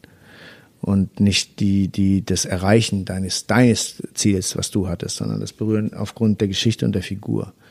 Weil jeder, gerade wenn du Theater spielst, da gibt es ja Leute, die haben die Stücke geschrieben. Da war ja was dahinter. Das ist, ein, das ist ein Thema, das ist irgendwas, ne, was man wollte, so ein Stück loswerden. Und damit willst du ja schon ganz viel. Das transportiert ja schon ganz viel Inhalt. Und du setzt ja als Schauspieler darauf und leistest diesen Dienst, das auch rüberzubringen. Das ist unsere Aufgabe in erster Linie. Gab es bei dir dann irgendwann so, eine, also die, so einen Moment der Erkenntnis? Also sowas hast, hast du ja nicht, wenn du mit 15 anfängst zu schauspielern. Ja, eben, das kommt eben später, ne? Aber das ist nämlich genau der interessante Punkt. Am Anfang ist es eben sehr egozentrisch. Am Anfang hat es ganz viel mit dir zu tun, dass du ausprobierst, sehen willst und die Rolle willst noch spielen, die Rolle noch spielen und so. Aber irgendwann hast du diesen Katalog abgearbeitet. Also irgendwann hast du all diese verschiedenen Figuren, die du dir mal vorgenommen hast, hast du eben irgendwann gespielt und dann kommst du so ganz komisch zurück, so ganz finde ich, bescheiden und ehrwürdig und denkst so, Alter, nee, es geht am Schluss um den gesamten Film. Es geht nicht darum, wie toll du das gemacht hast. Diese Art der Eitelkeit ist irgendwann auch befriedigt, sondern irgendwann denkst du so, ich will den Film, der Film ist wichtig. Der Film ist wichtiger als die Figuren. Mhm. Ich hatte den, ich habe mal mit Andreas Mühe äh, darüber gesprochen, mhm. den, den Fotografen, mhm. und der sagte, die Kunst ist das Diktat. Das ist auch, hat er irgendwo, glaube ich, von Jonathan Mese oder so, aber mhm. zu sagen, ich, also alles muss sich dem ja, äh, unterordnen. unterordnen. Ist auch so. Das, das, das, und das, wenn du das begriffen hast, glaube ich, also für mich ist das so, äh, dann ist das auch, das ist auch schön. Und das eröffnet nämlich etwas, was du in dieser anderen Form nicht kannst, ist das Teamspiel.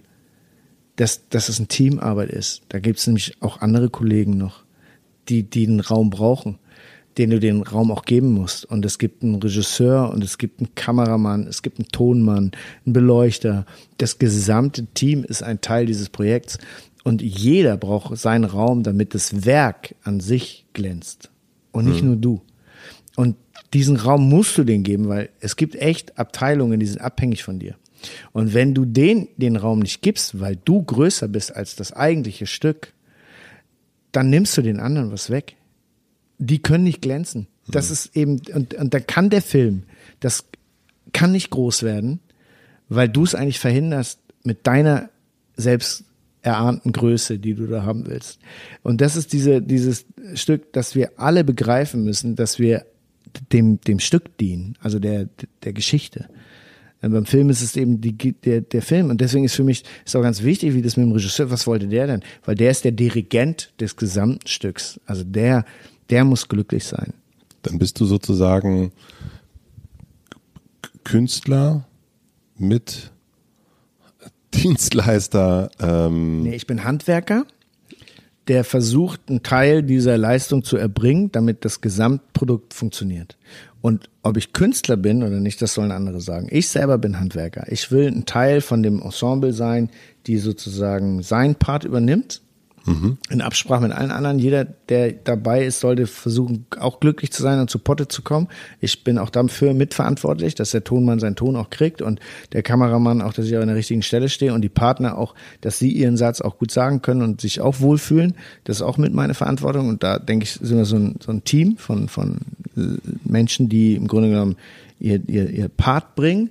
Und alles andere, was so mit diesem Künstlerding zu tun das sollen alles andere sagen, also ich nicht. Weil das finde ich, das ist so, das finde ich so falsch. Irgendwie. Bist du bei der KSK? Was ist KSK? Künstlersozialkasse? Nee. Nee. Ich glaube, da musste man sich irgendwann mal auch entscheiden und ich habe mich irgendwann dagegen entschieden, weil ich das Geld brauchte. Du musst ja immer irgendwas abgeben und mhm. ich dachte, nee, es kann ich jetzt auch noch was abgeben. Also, das mache ich lieber anders. Aber äh, das heißt, wenn, also du betrachtest dich auch wirklich als nicht als Künstler? Also weil du sagst, nee, das kann ich nicht selber über mich sagen. Nee, das kann ich nicht selber über mich sagen. Das finde ich auch echt. Also, äh, boah. Aber wenn das andere sagen, also ja, da kann ich ja nicht verhindern. Also das, nee, aber wenn Dinge andere, andere das über sich, wenn jetzt jemand zu dir kommt und du siehst, keine Ahnung, ja, wenn er sieht, Daniel Kehlmann. Künstler, heißt das für mich, was, was, was heißt das jetzt für mich in der Arbeit als Schauspieler? Also wenn hm. ich mit, in erster Linie ist es ein Kollege hm. und da gibt's eben noch mehr und heißt das dann besser? Also ist man dadurch, dass man irgendwo anders als die anderen? Also da, da dieses Gespräch finde ich ganz wichtig in so einer Teamarbeit. Du kannst sein, was du willst, aber sein, denk nicht, dass du wichtiger bist als die anderen. Das, das ist, das, deswegen lieber Handwerker, äh, weil, weil ich glaube, das setzt dann auf dem Level, auf dem wir alle versuchen, etwas zu machen und zu schaffen. Und äh, das ist aber eine Teamarbeit. Also Film hast du nicht umsonst, du hast Kollegen, das ist ein Team von 40, 50 Leuten und jeder ist wichtig. Das, das lernst du relativ schnell. Wer ist für dich ein Künstler? Naja, Maler sind schon Künstler für mich, so die Arbeit des Malers ist aber auch ein anderes Produkt, ne? weil wir, wir sind ja abhängig von, vom Drehbuch. Wir brauchen das Motiv. Wir brauchen ja Leute, die vorher das kreiert haben. Wir haben einen Tunmann, Kameramann. Das ist ein wahnsinnig technischer Beruf, ne? Also so, du, du, du leistest im Grunde genommen dein, dein Funken Kreativität in einem Rahmen von absoluter Handwerklichkeit. Ne? Du musst über die Schienen laufen, musst deinen Text sagen, richtiges Timing haben, du musst alles drin sein. Also, es ist ein sehr technischer Beruf. Ist also zumindest beim Film. Theater kann, kann sein. Mhm. Theaterschauspieler sind vielleicht Künstler. Ich finde, als Filmschauspieler sind wir in erster Linie vor allem funktionierende Handwerker, die ableisten, Dienst ableisten müssen und das gut machen. So, und, und äh, das darüber hinaus, wenn da irgendwas noch entsteht, erstens kann der Schauspieler nichts dafür, dass es vielleicht anders macht als andere. Das ist ein Talent, das hat er sich nicht erarbeitet. Also Talent hast du und hast es dir nicht erarbeitet. Also sei auch nicht stolz drauf. So auf deine, auf deine Pünktlichkeit, dass du deinen Text gut kannst, dass du ein guter Teamplayer bist. Darauf kannst du stolz sein, das hast du erarbeitet. Aber wenn du etwas über das eigentliche hinaus leistest, kannst du nicht damit angeben. Das hat dir jemand geschenkt. Das macht Ashkenazi auch nicht, der anders Klavier spielt als ein anderer. Und Glenn Gold auch nicht. Er steht auch nicht da und sagt, feiert mich, ich spiele besser als alle anderen Pianisten. So, sondern das, der weiß das schon ganz genau. Die Jungs machen das, weil sie es machen müssen. Die müssen es loswerden und es gibt auch andere, die die Stücke vom Bach spielen können, aber keiner macht's wie Glenn Gold. Und dass er es so toll macht, hat auch nichts damit zu tun, dass er mehrere Stunden geübt hat als die anderen, Sondern, dass er welche die auch, sondern dass er es geschenkt bekommen hat. Und darauf ist er sicherlich nicht eingebildet. Mic Drop.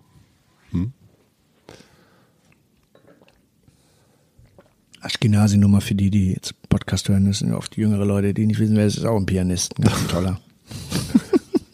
Danke. Bitte. Service, der Service-Teil des Podcasts. Ähm, das Abhauen mit 15. Warum bist du damals abgehauen? Ja, es hat für mich da nicht mehr so große Perspektiven gegeben. Und ich habe mir dann meine eigenen gesucht. Ich glaube, das war für mich einfach total gut, erst aus einem bestimmten Kreis dann auch auszubrechen und neu anzufangen einfach und mich selbst zu erfinden und mein Leben selbst in die Hand zu nehmen und zu sagen, so jetzt ist das vorbei. Äh, äh, und jetzt kreiere ich mir mal meine eigene Welt irgendwie. Ich arbeite jetzt, ich lebe, ich wohne, ich suche mir selber aus, was ich esse und so und lebe einfach mein eigenes Leben. So, was schon viel früher angefangen hat irgendwie. Und, und für mich war das gut einfach da auszubrechen. Für mich war, war in, in Hamburg da auch nichts mehr zu holen. Ich musste ja auch raus irgendwie und weg. Auch mal, damals waren ja auch die drei wichtigsten Caster in München. Risa Kees, Andorte Braker und Sabine Schroth. Das waren so die Mädels, die, die, ich nenne sie jetzt Mädels, die werden es mir beide, äh, alle, ja, verzeihen. Äh, Risa Kees ist leider auch gestorben. Äh, da, die war ganz wichtig waren, weil ich war, war ja nie auf einer Schauspielschule und trotzdem haben die mir immer Sachen vermittelt, weil ich so in dem Alter damals, zu der Zeit, ich habe ja 84 angefangen, einer der wenigen jungen Schauspieler war, der so ein bisschen anders war vielleicht als die anderen und die haben mich zu jedem Casting geschleppt, so, das waren, das waren die wichtigsten Mädels, deswegen wollte ich erstmal in München sein. Da war ich dann, habe ich es aber nur ein Jahr ausgehalten und bin dann nach Berlin, auch schon wegen Bundeswehr und so und durfte hier die, die wilden Mitte 80er Jahre verbringen. Aber wenn man es von, nach- von zu Hause abhaut, hat es ja was mit den Eltern zu tun. Vielleicht? Ja, auch. Also ja, alles, also Freundeskreis, Elternperspektive äh, und, und da meine Eltern ja auch getrennt waren, war es für mich keine Notwendigkeit jetzt so zu tun, als wäre ich der Einzige, der noch das Familienleben aufrechterhalten will, als Jüngster in der Familie vor allem. Äh, ich habe ja noch äh, ältere Geschwister und, und deswegen habe ich gedacht, ich hau jetzt ab, es ist okay, also das, jetzt bin ich fertig, also da, damit bin ich fertig. Was ich ganz schön fand, äh, du hast, also wenn man von zu Hause abhaut mit 15, also ich glaube schon, das hat auch was mit den Eltern zu tun. Ja, na, bestimmt. Und du hast dennoch irgendwann gesagt, dass deine, deine Vorbilder deine Eltern sind. Ja, und zwar in einem ganz bestimmten Punkt. Äh, Das muss man, das unterscheidet vielleicht mich von anderen. Warum, wann ist man glücklich im Leben? Ne? Also so, ich bin, ich bin, ich komme ja daher, wo ich herkomme. Also die, die, die, meine Role Models waren meine Eltern, mein Vater und meine Mutter. Und wenn ich in meinem Leben mehr erreiche als meine Eltern, mehr sehe, mehr Glück empfinden kann und mehr geben kann, als das meine Eltern konnten, dann habe ich, habe ich mehr als mein Ziel erreicht dann, dann, das sind die Menschen, an die ich mich messe, weil da bin ich hergekommen. Also da, da bin ich groß geworden. Aber da bist du ja auch weggegangen. Ja, aber das hilft mir sehr doll, mit den Dingen, die ich habe, glücklich zu sein. Die meisten Menschen machen den Fehler, sie messen sich an Hollywood-Schauspielern, an, an Superstars und sind, wenn sie das nicht erreichen, sind sie wahnsinnig unglücklich. Ich bin über jeden Tag, den ich leben darf und den ich das machen darf, was ich mache, wahnsinnig glücklich, weil ich weiß, wo ich herkomme. Ich weiß, wie ungefähr meine Perspektive eigentlich war und ich weiß, was ich daraus gemacht habe. Und, und, und das ist, da hole ich mir immer wieder, ich denke so, Alter, ich weiß doch noch die 15 Jahre. Ich weiß, ich, ich hab, trag die doch mein Leben lang mit mir rum. Ich weiß doch noch genau, wie sich das angefühlt hat. Und wenn ich irgendwo stehe und ich fahre ein geiles Auto oder ich sehe, kann einen geilen Urlaub machen oder ich kann meinen Kindern geile Bildung äh, finanzieren, äh, äh, ne? der kann ein Internat in England gehen, mein ältester Sohn war da, hat da studiert, hat seinen Master in London gemacht. Äh, da stand ich und habe geheult wie ein Schloss und als, als der da dieses Zeugnis gekriegt hat, weil ich gedacht habe, Digga, geil, das konnte ich dir geben. Und du hast es genutzt, die Chance. Ja, das kannst du auch nicht mit jedem machen, weil jeder hat andere Ziele. Mhm. Aber das konnte ich.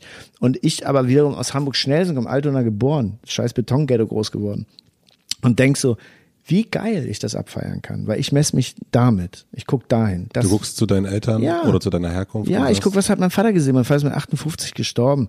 Der, der hat im Kohlebergwerk angefangen mit 15 äh, seine Mutter ist irgendwie gestorben, er war 15, ist Nachkriegsgeneration, der war noch in der Hitlerjugend.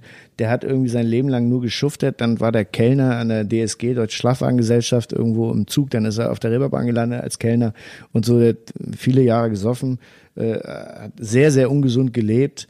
Äh, was hat der denn gesehen vom Leben?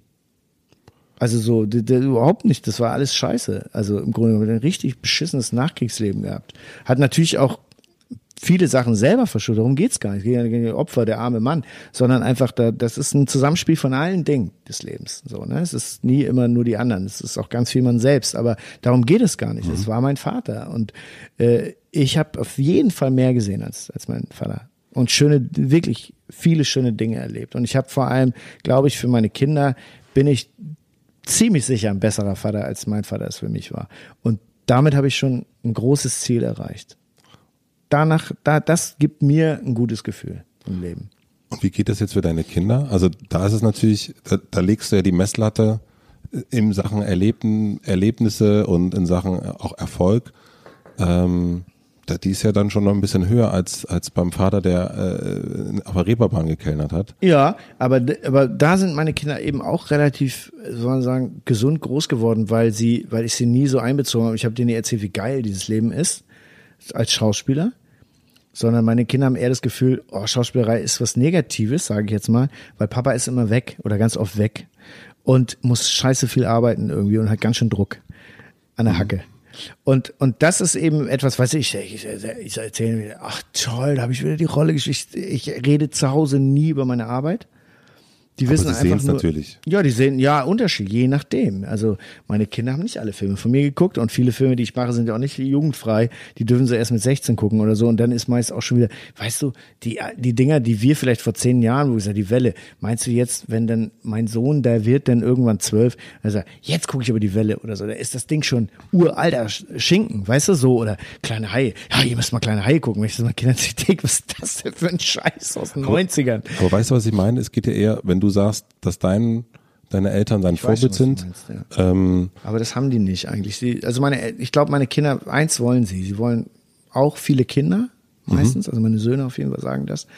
Und ich bin ja auch früh Opa geworden, oh ja. also ne, zweifach Opa jetzt schon, weil sie Familie als was Tolles empfinden. Ne? Trotz unserer ganzen Patchwork-Scheiße haben wir das ja echt ganz gut hingekriegt, ne? So, dass wir alle zusammen Weihnachten feiern, dass wir irgendwie alle zusammensitzen und, und wenn Geburtstage sind, alle da sind und irgendwie das so machen. Da so sind meine Kinder Familie groß geworden. Also die wissen, Trennung bedeutet nicht, äh, plötzlich ist Mama und Papa nicht mehr für uns da, sondern die machen das trotzdem noch zusammen. Die versuchen trotzdem für uns Eltern zu sein und so. Und das, glaube ich, ist so eine Form. Also alle meine Kinder wollen irgendwie Kinder haben. Das heißt, sie wollen auch Geld natürlich verdienen, um das sich zu leisten. Aber wenn man eins lernt in diesem Land ist, wenn du Kinder hast und Kinder haben willst, das kostet verdammt viel Geld. Und wenn du den Kindern eine große Chance geben willst, auch was Bildung angeht, musst du leider das auch zum Teil bezahlen. Das ist mit dem mhm. normalen Weg fast nicht möglich. Und das ist natürlich schlimm für dieses Land. Auf der anderen Seite aber natürlich auch ein Ansporn für die Kinder, irgendwie zu arbeiten und Geld zu verdienen. Das finde ich aber auch nicht ungesund. Nee, nee, finde ich auch nicht ungesund. Ja. Früh, weißt du, früh Ehrgeiz zu haben, Geld zu verdienen. Und meine Kinder mussten auch alle früh arbeiten und alle Jobs machen und so. Die haben viele früh in der Gastro auch angefangen zu arbeiten. Und wenn es Kartoffelstellen war, weil mir das ganz wichtig war, weil ich immer gesagt habe, wenn ich gegen die Wand fahre, will ich nicht, dass ihr Sozialfälle seid. Dann müsst ihr selber auch Geld verdienen. Das war mir immer wichtig, dass meine Kinder jobben und nicht so alles in den Arsch gesteckt kriegen und so, sondern Luxus sich auch selbst verdienen und weißt du, so Bildung, ja, immer, Sport, immer, alles, bin ich immer für alles da. Aber sobald es um Luxussachen geht, da muss man auch selber ein bisschen zu tun, dass das nicht so, so selbstverständlich ist, dass man ein teures iPhone hat oder irgendwas. Das muss man sich selbst verdienen auch. Bist du deren Vorbild, glaubst du? Kann ich dir nicht sagen. Ich, ein Teil vielleicht davon mhm. oder so. Ich, ich sage meinen Kindern ja immer, und das sage ich wirklich, ich sage, pass auf, ich sage dir jetzt was, weil du mich gefragt hast. Ich gebe dir jetzt eine Antwort auf das, was meine Meinung ist. Aber ich sage dir gleich, und das sagt, man nur am Anfang, die ersten Jahre so, und dann brauchst du es noch nicht mehr sagen, das wissen sie. Nimm dir das von dem, was ich jetzt sage, was sich für dich im Bauch gut anfühlt, nimm das mit. Das, wo du das Gefühl hast, fühlt sich irgendwie komisch an, was Papa gerade erzählt, schmeiß es weg. Wähl selber aus, aus dem, was ich sage. Nimm das nicht als, weil jeder muss seinen eigenen Weg finden. Nimm nur die Sachen, die du gut findest, den Rest mach anders. Weil das ist ganz, ganz wichtig, finde ich. Das habe ich so, kannst du auch schon mit deinem Sohn, du, je früher du damit anfängst zu sagen, ich, du hast mich jetzt gefragt, auch keinen ungefragten Rat geben, das ist auch so eine Regel. Ne? Hm. Wenn du merkst, irgendwas läuft ganz schief, dann kannst du es schon machen, dann musst du es auch machen manchmal, ist ja ganz klar. Aber so ansonsten, so für später, vor allem wenn die größer werden, warte, bis sie dich fragen. Mhm. Geh nicht drauf zu und versuch alles schon vorher und so. Das ist Anfängerfehler. Die hören ja irgendwann auch nicht mehr zu. Aber wenn sie sich fragen und du dann den so antwortest und trotzdem ihnen die Möglichkeit gibst, das Gefühl zu haben, sie müssen das jetzt nicht auch alles so machen. Du erwartest das nicht. Das ist auch etwas, was, glaube ich, ein ganz gutes Prinzip ist. Wann, wann nimmst du dir die Zeit, sowas zu reflektieren? Also ja, das, du bist ja jeden Tag, ich bin jeden Tag gefordert. Also ich bin ja, und das muss man eben auch mal sagen, weil jetzt alle sagen, ja, der ist, wenn ich sage, ich bin viel weg, heißt das eben, dass ich eben anders arbeite als andere Männer. Ich arbeite eben nicht acht Stunden am Tag, bin also morgens dann raus und komme abends um 18 Uhr nach Hause, wie viele andere, die mhm. nur am Wochenende Zeit haben meistens dann noch ein Stück Arbeit mitnehmen. Ich bin halt dann wirklich die ganze Woche weg und komme am Wochenende wieder, bin am Wochenende dann da und dafür habe ich aber danach wieder drei Monate frei oder so. Also ich hatte jetzt von wirklich von Dezember bis Juni frei. Ich hatte sechs Monate frei. In der Zeit habe ich Zeit, mir über so Sachen natürlich auch Gedanken zu machen. Und sitzt du dann, also sitzt du da, liest du, was, was machst du dann? Ja, ich habe nicht so viel Zeit. Ich lese natürlich auch Bücher, dann Drehbücher und so Zeug. Aber wenn du sechs Aber, Monate frei ja, hast. Ja, da ich endlich, muss ich endlich mal die Sachen machen, die ich sonst nicht machen kann. Zum Beispiel? Viel Haushalt machen, Steuern, irgendwelche Sachen, die wir machen, bepflanzen, meine ganzen Balkone jetzt endlich bepflanzt. Dann für die Kinder natürlich wirklich auch richtig da sein, auch für die Älteren. Die treffen das, was wir sonst nicht besprochen haben. Dinge, wir haben auch gemeinsame Projekte in der Familie, die wir noch zu Ende machen und so. Also das ist ja ein ganzes Konstrukt so, dass du endlich mal auch da bist, die Enkelkinder angucken, dann auch mal Sachen besorgen, die du schon längst besorgen wolltest und so. Viele Dinge, die, die das, das ganz normale Leben. Ist das dann so dies, das? Dies, das ist das. Und aber auch zum Beispiel, ich habe die Zeit genutzt, um jetzt mit jemand anders zusammen, Oliver Berben und so, wir entwickeln gerade einen Stoff für irgendwas, weißt du, wo du sagst, okay, jetzt habe ich endlich mal Zeit, mir über das, was ich eigentlich schon immer machen wollte, eine Serie über das und das und so, das, das mit anzuschieben, zu sagen, komm, was, wie findest du das? Ja, geil, komm, okay, dann lass uns das mal Autoren treffen, Briefing machen, äh, pitchen und einfach eine Geschichte vorantreiben, die man immer macht. Das hätte ich sonst nicht machen können. Wenn ich durchgedreht hätte, das Jahr, äh, hätte ich die Zeit nicht gehabt. Ähm, darf ich fragen, wann du so aufstehst früh? Ich stehe also immer so, um 6.50 Uhr auf. Immer? Ja, also ich habe ja zum größten Teil auch meinen Sohn, dann der geht um acht in die Schule, also 6.50 Uhr ist immer gut, dann kann er noch zehn Minuten liegen. Ich fange schon mal an, die Schuhbrote zu machen und das ganze Zeug. Und, und dann kann ich ihn so ein bisschen soft äh, wecken, damit das nicht gleich so aufgesprungen ist. Und äh, aber ich stehe immer früh auf, immer um die sieben eigentlich, immer. Du machst ja wahnsinnig viel Sport, glaube ich. Auch, ja. Was machst du für Sport? Also jetzt Moment, ich habe ja mein Leben lang Kampfsport gemacht und jetzt habe ich aber so, also dadurch, dass wenn ich so viel arbeite und ich eben auch in vielen verschiedenen Städten bin, schaffe ich es nicht immer natürlich zu meinen Kursen dahin zu gehen, sondern ich mache dann, ich laufe viel, ich mache Eigenkörpertraining, viel mit Liegestütze, Klimmzüge und so Kniebeuge, so Oldschool-Zeug. Eigentlich das, was sie beim CrossFit auch machen, nur mhm. ohne Gewichte mache ich das. Ich mache das nicht mit Gewichten, ich mache immer nur mit eigenen Körper, Dehnung, so solche Sachen. Sandsackboxen ist auch geil. Und ab wann äh, brauchst du das richtig? Also ja, ja, ich brauche das schon. Ich bin schon so jemand, der, der, der damit auch viel so wegarbeitet und das auch so Stress gut bewältigen kann. Wenn ich, weißt du, ich bringe den Jungen morgens um acht in die Schule, um 20 nach acht bin ich auf dem Laufband eine Stunde schon. Und dann danach mache ich noch mein Programm, dann bin ich zwei Stunden beim Sport, dann kann ich noch in die Sauna gehen. Da ist der Tag für mich schon super. Dann ist halb elf, wenn ich fertig bin, dann kann ich frühstücken. Und dann ist für mich der Tag super gelaufen. Wenn ich das dreimal die Woche schaffe, ist perfekt. Wann gehst du ins Bett? Unterschiedlich. Mittlerweile ein bisschen früher durch meine meine Süße, die die die hat das ganz gut im Griff, äh, weil die sage ich ich schlafe zu wenig. Also zwischen ich sage mal zwischen elf und eins. Oh, das ist aber dann wirklich schläfst du wirklich nicht so viel.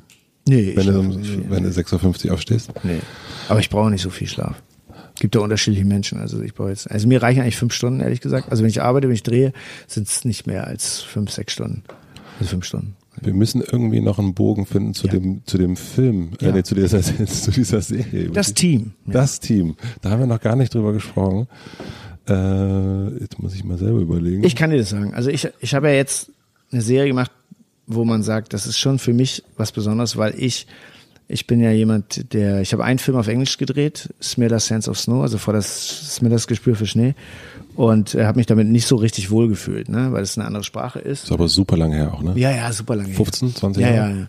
Und ja, jetzt alle machen irgendwelche Code-Readings und E-Castings für amerikanische Filme und so. Und ich fand das, habe ich mir gedacht, nee, das ist nicht meine Sprache. Also ich bin damit nicht groß geworden und so. Und toll in dieser Geschichte war für mich, ein deutscher Polizist äh, muss mit einer dänischen Kollegin und einer belgischen Kollegin zusammenarbeiten an einem Fall, der alle drei Länder miteinander verbindet und beziehungsweise vier Länder mit Österreich noch dazu.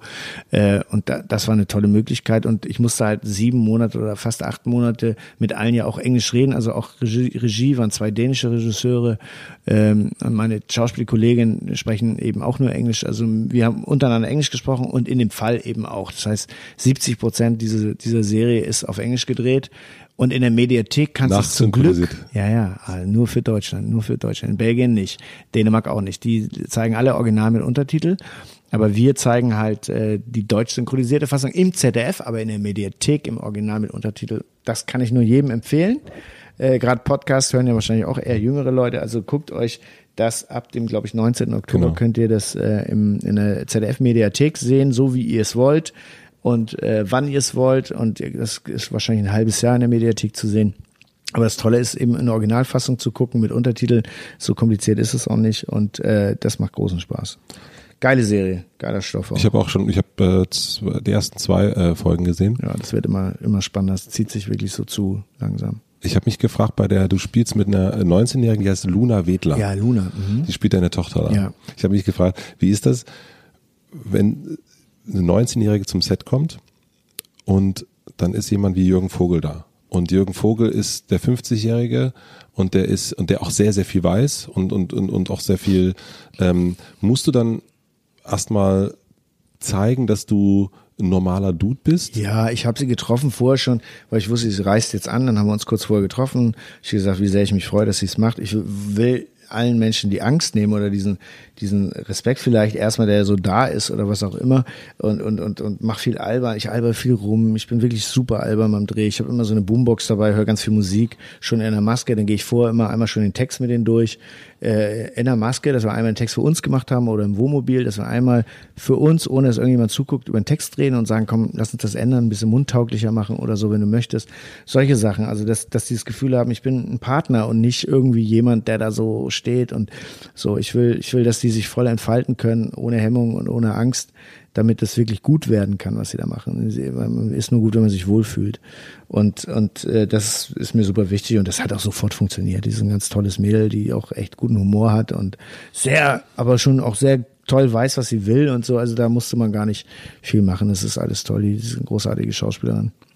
Du hast selber mal gesagt, dass du an die Chaos-Theorie glaubst, dass alles, ähm, das ist auch schon ewig her, dass du mal gesagt hast, ich, ähm, dass alles äh, kaputt gehen muss und sich wieder neu Ja, das zusammensetzen ist manchmal so, ja. setzen kann. Und in, dem, in der Serie geht's ja auch um Geflüchtete. Es ist äh, auch jetzt aktuell, man hat die, das Ja. Gefühl, dass die Welten so ein bisschen so auseinander driften. ja. Ist das für dich, wenn du sowas machst, wenn du so eine, so eine Serie drehst, wo das thematisiert wird, ist das für dich eine Art und Weise, dem Menschen da auch wieder dieses Thema näher zu bringen, an andere Sicht nahe zu bringen oder auch deine Haltung nahe zu bringen? Ich würde es hier anders sagen. Also ich glaube, das ist eine echt gute Crime-Serie, in der echt das Thema wahnsinnig interessant ist. Also ich finde die Verknüpfung zwischen Terrorismus und Kunsthandel, inter internationalen. Kunsthandel, wirklich als Thema echt spannend. Und da das auch real ist, also wirklich äh, Leute aus, aus Ländern Raubkunst äh, äh, wegschaffen und, und die dann wiederum hier an, bei europäischen Kunsthändlern verkaufen oder weltweit einfach. Ähm, wir damit perverserweise auch diesen Krieg gegen uns selbst äh, mitfinanzieren. Das ist völlig absurd. Aber das ist einfach real. Und das finde ich toll. Eine, es ist spannend, einfach eine, eine Crime-Serie zu haben, die aber so ein Thema anfasst, äh, weil das einen auch echt so, du denkst, das kann ja wohl nicht wahr sein das so die, die Augen öffnet oder zumindest mitreißt und berührt, das finde ich total geil. Und ansonsten, was meine Figur angeht, ich mochte den, weil der so viele Fehler auch hat und weil der einfach auch so hin und her gerissen ist und immer in so einem Spagat zwischen Familie und Arbeit steckt, kann man super gut nachvollziehen.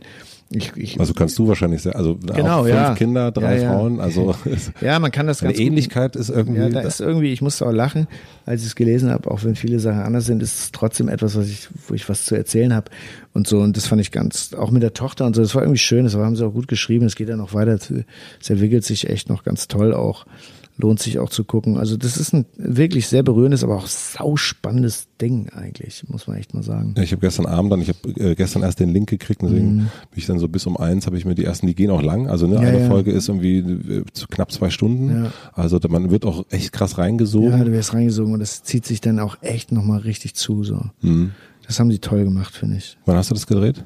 Letztes Jahr. Mhm. Gedreht, vor einem Jahr. Geil. Ungefähr sieben Monate, siebeneinhalb Monate. Und ich habe mich bei diesem Chaos-Ding äh, noch gefragt und dann kommen wir auch so langsam Richtung mhm. Ende.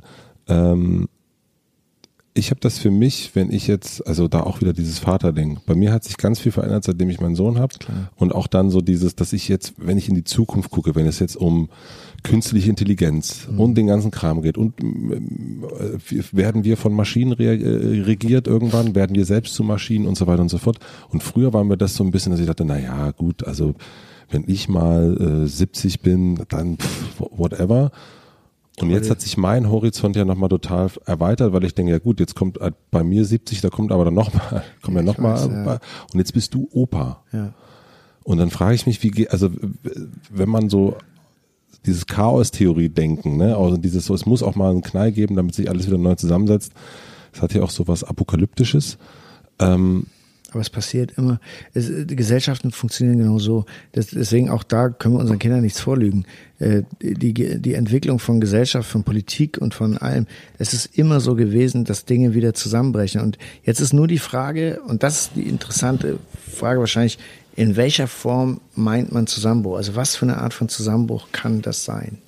Äh, Zusammenbruch kann auch Art Umbruch sein. Es kann auch sein Aufstehen oder so. Es kann sein, dass Mobilisierung äh, stattfindet oder so eine Bewegung. Und eigentlich, wenn wir jetzt mal wirklich, guck mal positiv gedacht, es gibt ja nicht nur negative Bewegungen gerade, mhm. die medial jetzt auch ein Riesenthema sind.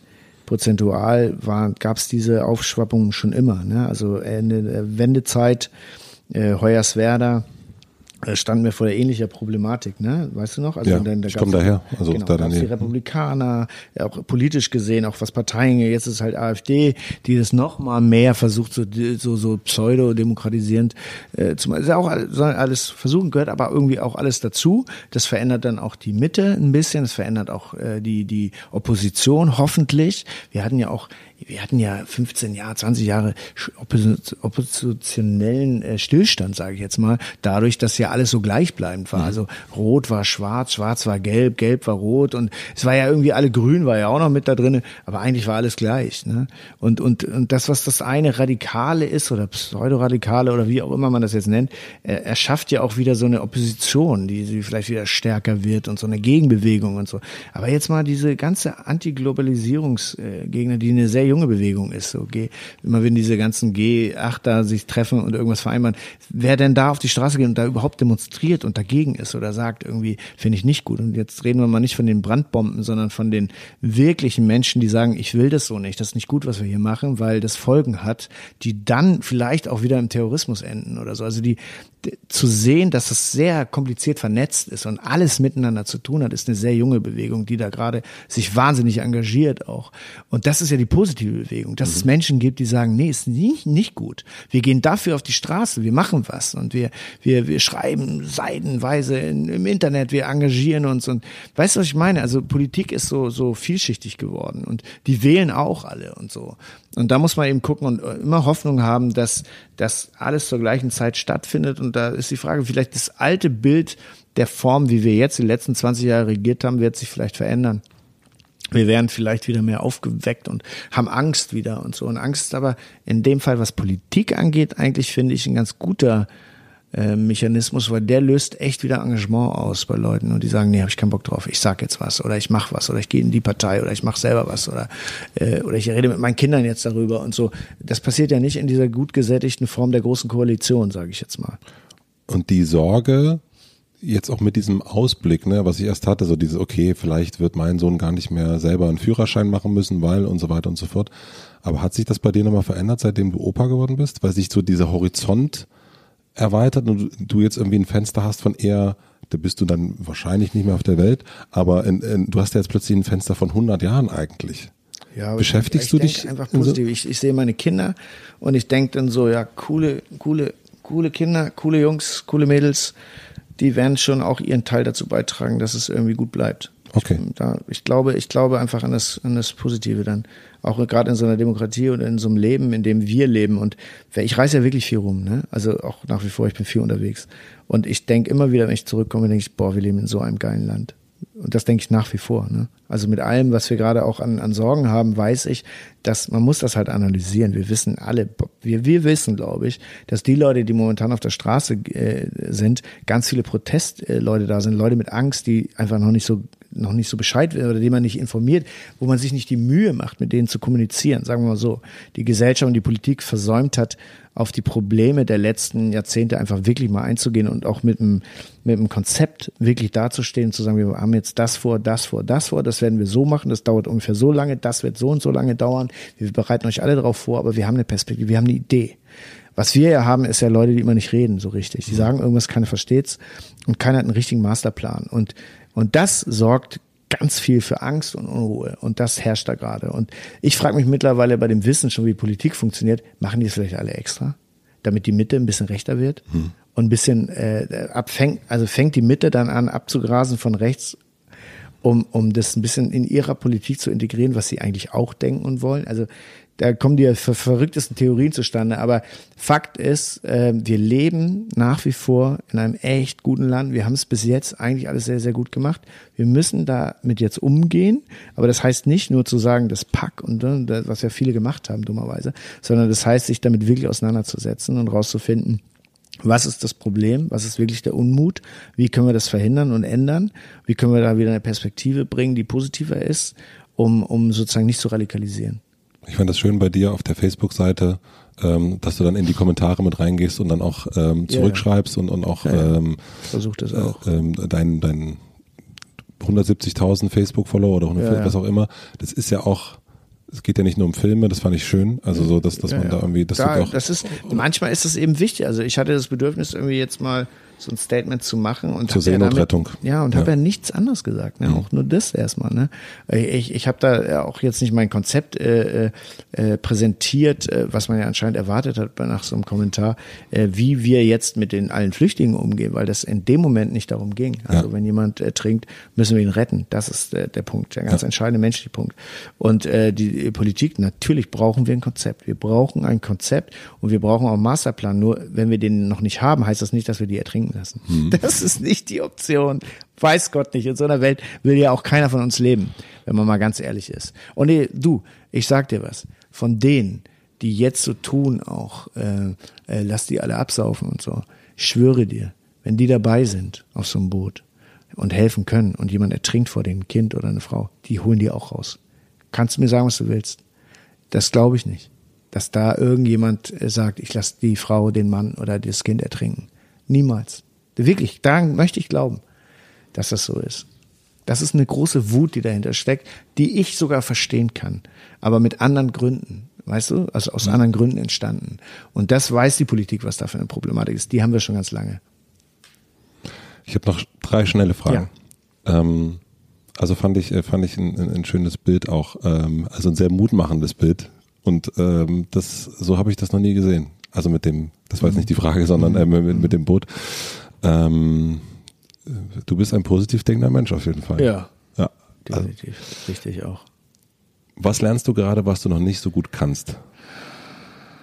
Was lerne ich, was ich nicht so gut kann?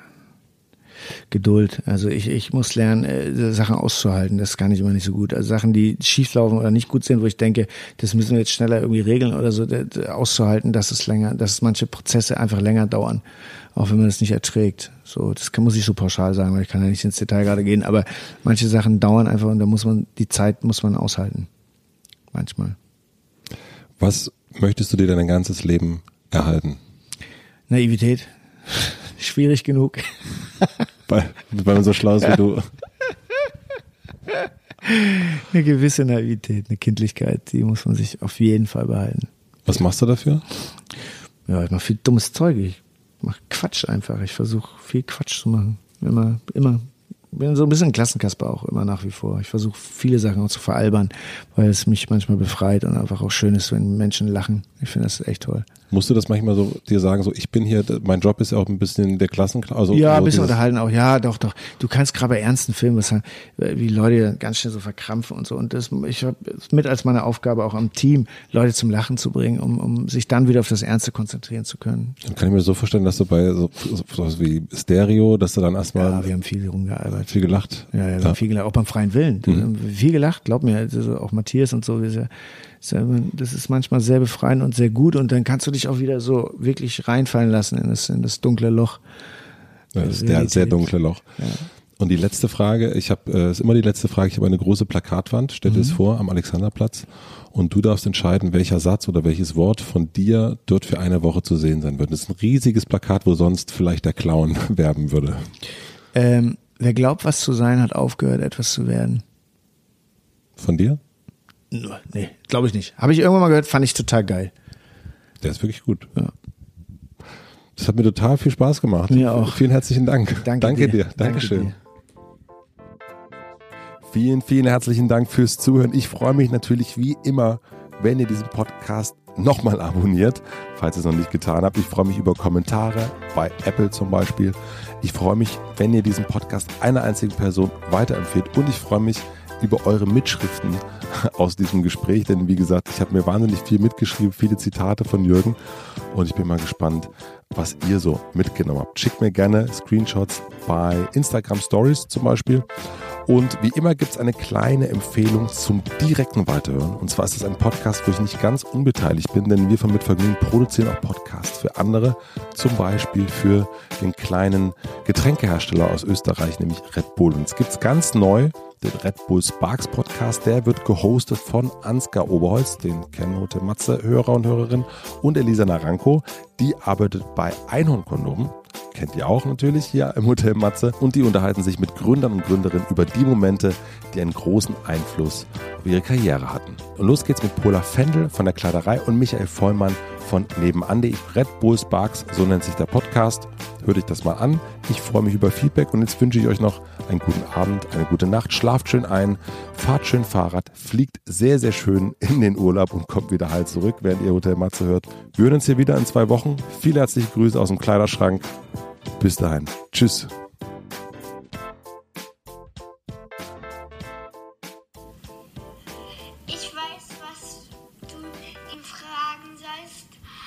Warum manchmal die Kaka ein Plumps ist. ja. Geil. Das müssen wir beantworten.